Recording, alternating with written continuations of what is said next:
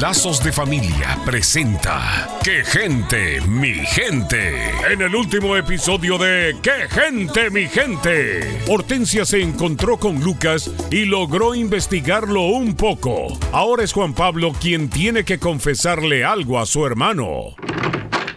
Nelson, siéntate. Te tengo que confesar algo, brother. Ay, Juan Pablo, no me digas que se trata de alguna de tus locuras. Siéntate, cállate y no me interrumpa. Ay, ahora eres un tipo serio. Dime, Bueno, pues entonces te tengo otra sorpresa. Nuestro padre está aquí. ¿cómo es la cosa? Aquí. Aquí en Santa Mónica lo encontré y lo mandé a buscar. Oh, vale, pero tú eres un niño. ¿Cómo tú vas a mandar a buscar a ese hombre?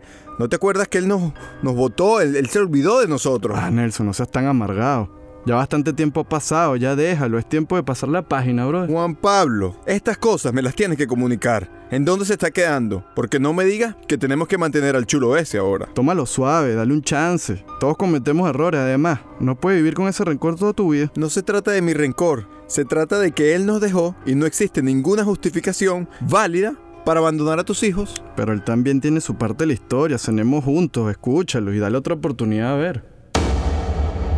Puedes alimentar tu dolor por un abandono y vivir con rencor, pudriendo tu alma y volviéndote una persona amargada e infeliz. O puedes tomar la decisión de perdonar.